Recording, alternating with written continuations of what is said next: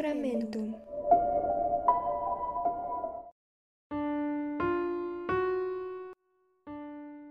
Hola, muy buenos días, tardes, noches, cualquier día, hora o momento en el que estén escuchando esto. Bienvenidos a Sacramentum, su podcast favorito sobre historias misteriosas de la vida real.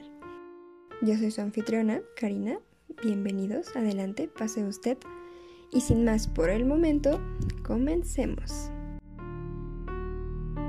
John, Bennett Ramsey.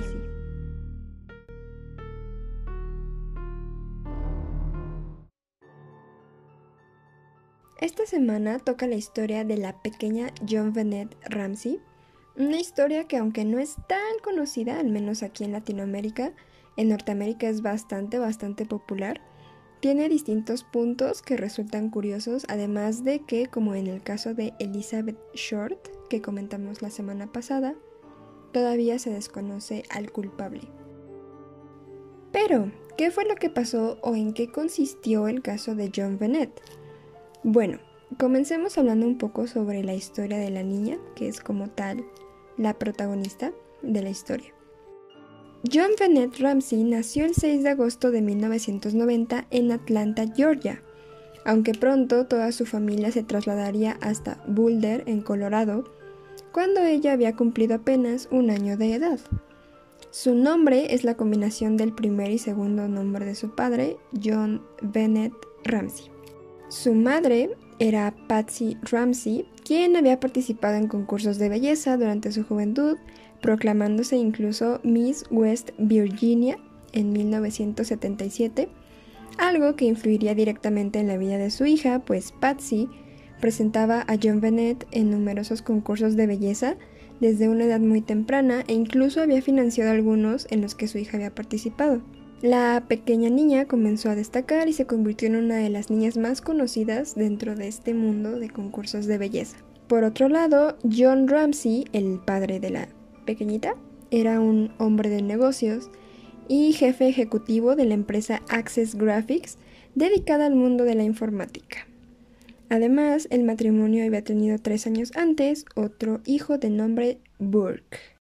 John Bennett obtuvo diversos títulos en concursos de belleza, incluyendo America's Royal Miss, Colorado State All Star Kids Cover Girl, Little Miss Colorado y Little Miss Merry Christmas, entre muchos, muchos, muchos otros en los que participaba. Todo el caso inicia la madrugada del 26 de diciembre de 1996 cuando Patsy, la madre de la niña, se levanta de la cama con la intención de bajar a la cocina a beber un vaso de agua. Al bajar las escaleras se encuentra con una nota en uno de los escalones donde le exigían 118 mil dólares como recompensa por regresar a John Bennett sana y salva. También les advertían que no se pusieran en contacto con la policía y que esperaran una llamada que se produciría alrededor de las 8 o 10 de la mañana de ese mismo día, pero Patsy, tras acudir a la habitación de su hija y no encontrarla ahí, descolgó el teléfono y contactó al servicio de emergencias, donde desesperada alertaba sobre el secuestro de su hija. A partir de ese momento, la policía acude a la casa de los Ramsey tan solo siete minutos después de efectuar esa llamada. Eran las 5.52 de la mañana cuando Richard French llegó hasta la vivienda familiar para tomar declaración e intentar recoger algunos indicios que pudieran aportar algo de luz a esa misteriosa desaparición. Según las declaraciones de French, le sorprendió mucho la actitud tan distinta que cada uno de los padres tomó ante la desaparición de su hija.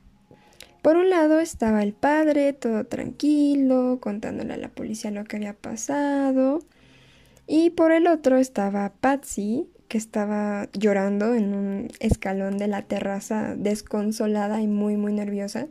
Entonces ese fue uno de los primeros indicios de que algo no era normal en esa desaparición. Entre la llamada al 911 de la mañana y el mediodía, más de nueve personas estuvieron en la casa en diferentes momentos. A mediodía, la policía le pide al padre de John Bennett que vuelva a revisar la casa, aunque más temprano él había dicho que en cuanto se percató de la desaparición de su hija, pues lo primero que hizo fue buscar en toda la casa, ¿no? Pero aún así le piden que vuelva a revisar como cuarto por cuarto a ver si encontraba algo que los pudiera ayudar a encontrar a la niña. John comienza una segunda búsqueda, pero esta vez junto con Fleet White, un amigo de la familia que había acudido como pues a ayudarlos y a ver en qué se necesitaba. Y es así como ocho horas después de percatarse de la desaparición de John Bennett, encuentran en el sótano el cuerpo de la niña cubierto por una sábana blanca. Tenía una cuerda alrededor del cuello, le habían tapado la boca con cinta adhesiva y tenía el cráneo roto a causa de un fuerte golpe. John lo primero que hizo fue quitar la cinta adhesiva que cubría la boca del cadáver de su hija e intentar desatarla, cosa que dificultó posteriormente el estudio de la escena del crimen, o al menos la entorpeció bastante. Tras observar con más detalle el cuerpo de la niña, comenzaron a observarse detalles todavía un poco más raros. Una cuerda de nylon rodeaba el cuello de la niña, y sus brazos estaban atados con cuerdas, pero fueron los que desató el padre cuando encontró el cuerpo. La autopsia reveló que la causa de la muerte se produjo por una asfixia producida con un mecanismo confeccionado mediante la cuerda de nylon que tenía en el cuello y un mango de pincel o alguna otra herramienta de madera para hacer girar la cuerda con más tensión y potenciar la fuerza de la asfixia. Esto sumado al fuerte impacto que recibió en la cabeza con un objeto contundente que le produjo una gran fractura.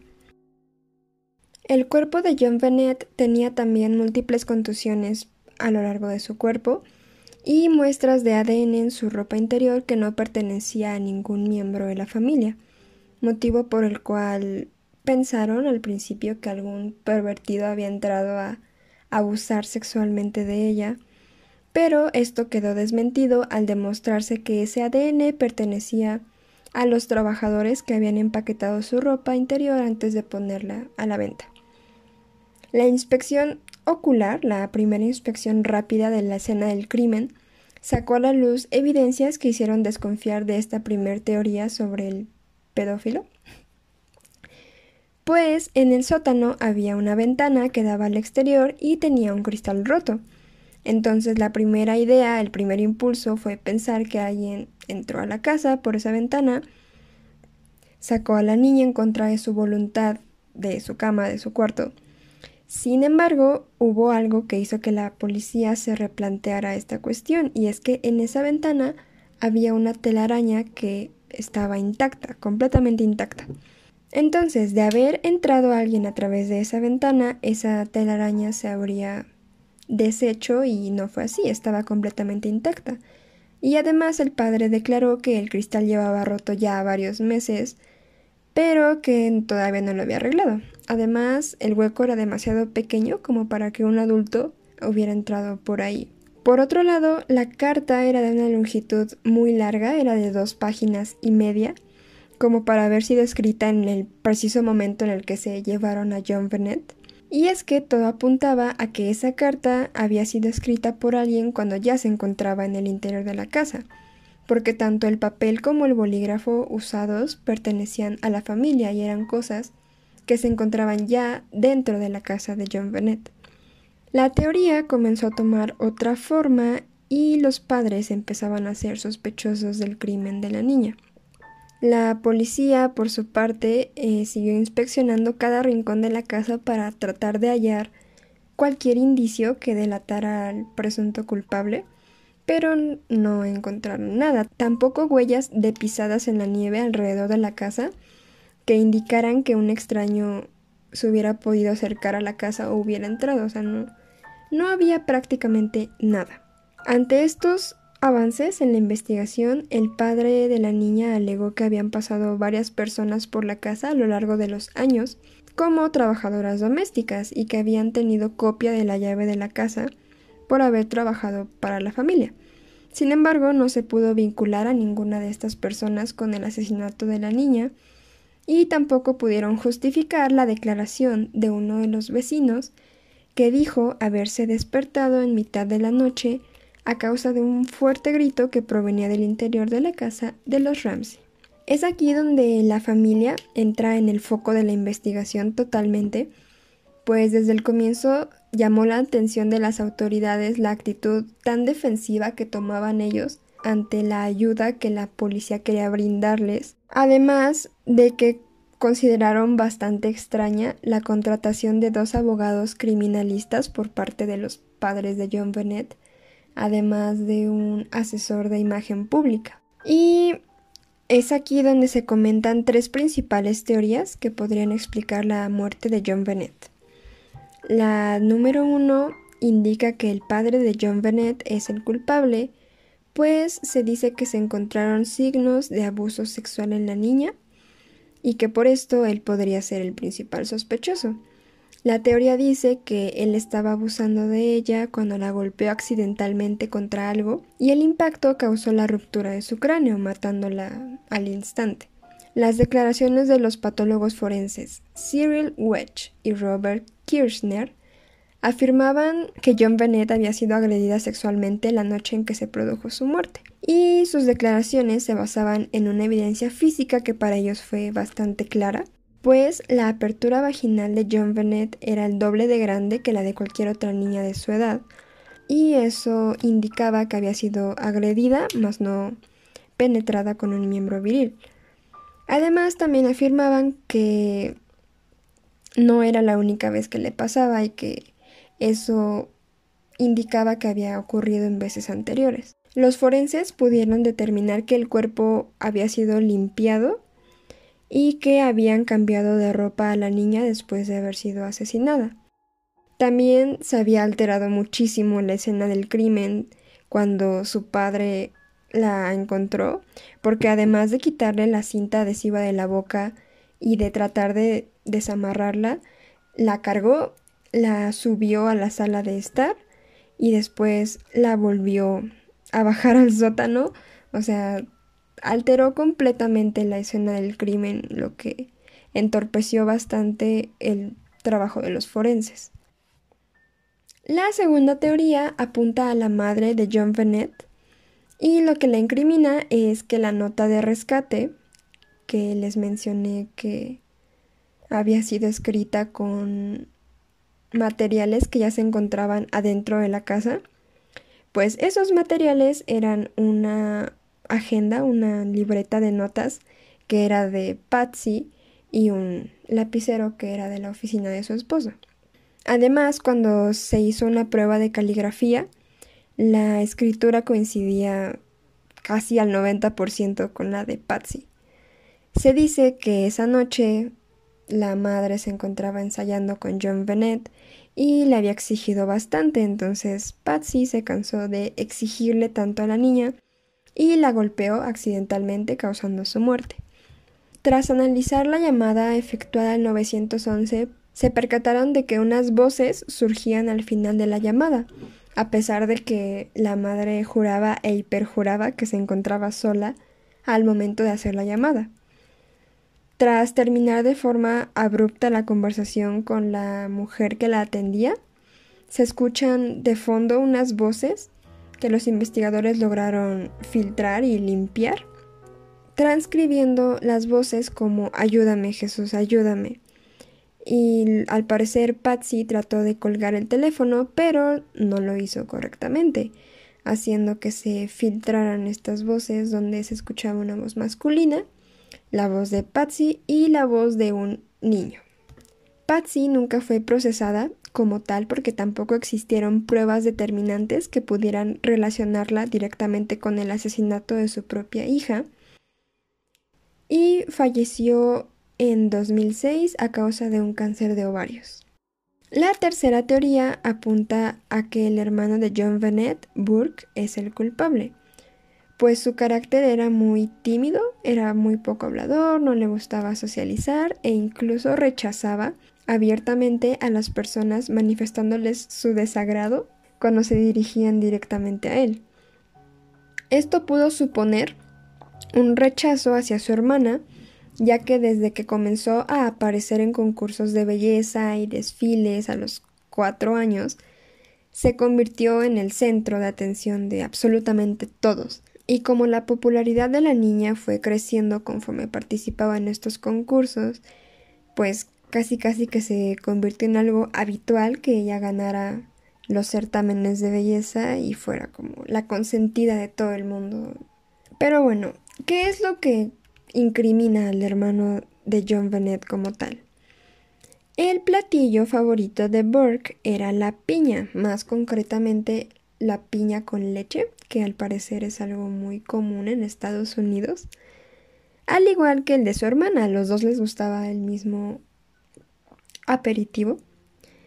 Se dice que la niña se fue a dormir y su hermano bajó a la cocina porque tenía hambre, entonces su mamá se encontraba en la cocina y le sirvió un tazón de piña con leche. Mientras él comía, apareció John Bennett y comió del recipiente de su hermano, o sea, sin pedirlo, solo llegó, lo pidió y se lo comió. Porque pues estaba acostumbrada a que le daban lo que quería, ¿no?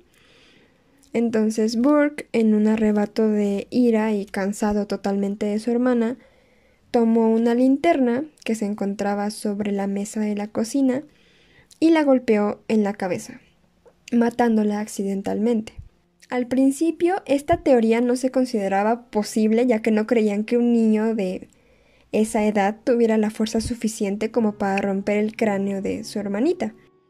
Pero luego de algunos experimentos donde ponían a un niño de la misma complexión y de la misma edad que Burke a golpear un cráneo con el mismo material y con la misma fuerza, llegaron a la conclusión de que esto sí era posible. Además, también se especulaba que la niña pudo recibir algún tipo de descarga eléctrica con un taser antes de ser secuestrada. ¿Por qué? Bueno, esto se dedujo a causa de dos marcas que había en el cuerpo de la niña. Sin embargo, las marcas que dejan estas descargas eléctricas son alargadas y las que tenía John Bennett en su cuerpo eran redonditas. Tras las pruebas realizadas para intentar averiguar con qué le habían hecho esas marcas, se percataron de que en la escena del crimen había un circuito de tren de juguete que pertenecía a Burke. Al comparar la distancia de los enganches de los rieles con las marcas que tenía John Bennett en su piel, se dieron cuenta de que coincidían a la perfección, entonces especularon que tal vez para no tocar directamente el cuerpo de John Bennett, habían utilizado esos rieles para jalar el cadáver de la niña. Esta es la teoría más aceptada en la actualidad, pues había un accidente previo relacionado con Burke y John Bennett, y es que en el verano de 1994, Burke golpeó accidentalmente, entre muchas, muchas comillas, a John Bennett con un palo de golf en la cara. Y el golpe fue tan tan fuerte que la mejilla izquierda de la niña tuvo que ser reconstruida totalmente por un cirujano plástico. También era muy muy sospechoso porque días después de la muerte de su hermana se le realizaron al niño diferentes entrevistas y él con una actitud tranquila y como desinteresada respondía a las preguntas que se le hacían sin expresar como mucho interés en el hecho de que alguien había asesinado a su hermana. Esto llamó obviamente mucho la atención de los investigadores, pues imagínense, un niño de nueve años acaba de perder a su hermana de una forma muy traumática, o sea, entraron a su casa, la asesinaron y el niño estaba como, como si nada, como de, ah, pues mataron a John Bennett y ya. Aunque batallaron durante años, los padres nunca pudieron zafarse de la condena y de la presión social que los medios de comunicación se encargaron de echarles encima, porque ¿cómo era posible que el crimen se hubiera cometido en la casa y los papás no hubieran escuchado nada? También era muy sospechoso que John y Patsy se negaban rotundamente a colaborar de una forma útil con la policía en los primeros meses de la investigación y, como ya les había mencionado, contrataron a abogados criminalistas y a un experto en relaciones públicas como temiendo que su imagen se fuera a ver manchada, cuando en realidad si eres la víctima del homicidio de tu hija, no creo que sea necesario que cuides tu imagen pública. Y al final, ninguna de las dos teorías que más manejaba la policía se pudo comprobar. La primera, que el autor estaba dentro de la familia, y la segunda, que un intruso se coló por la ventana y mató a la niña en su propia casa. Hasta la fecha no ha existido ninguna prueba sólida que haya podido abrir un proceso judicial contra alguien, en particular por el asesinato de John Bennett aunque se han producido algunas detenciones de personas como John Mark Carr en el año de 2006, pero quedó totalmente libre de este crimen. No obstante, sí se le procesó por pornografía infantil. Y años más tarde, en 2019, Gary Olivia dijo haber sido la persona que le quitó la vida a la pequeña. Ah, actualmente, Gary cumple una condena de 10 años también por pornografía infantil y él fue un sospechoso más viable porque encontraron entre sus posesiones una carta donde aseguraba haber matado a John Bennett que decía más o menos así. Nunca amé a nadie como lo hice con John Bennett, pero la dejé escapar. Le partí la cabeza y la vi morir. Fue un accidente.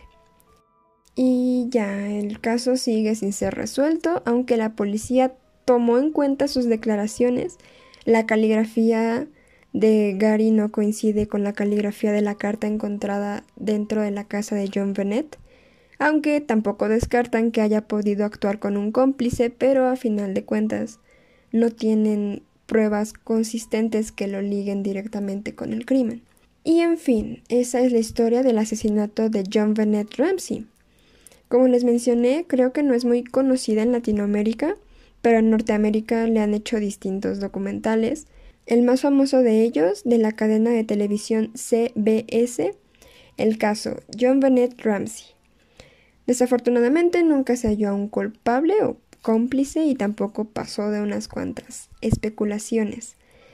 Pero de lo que no hay duda es de que es un caso muy triste, ya que la niña tenía apenas seis años, prácticamente le quedaba toda una vida por delante. Espero que este caso les haya parecido interesante y los invito a ver el documental, la verdad está muy interesante, además de que muestran como toda la investigación a profundidad con las pruebas, los audios de la llamada, el experimento que les dije donde el niño golpeaba el cráneo y las marcas son idénticas a las que tenía John Bennett cuando la encontraron. En fin, gracias por habernos acompañado y los espero la próxima semana con el caso de El Niño de la Caja. Buenas noches y hasta la próxima.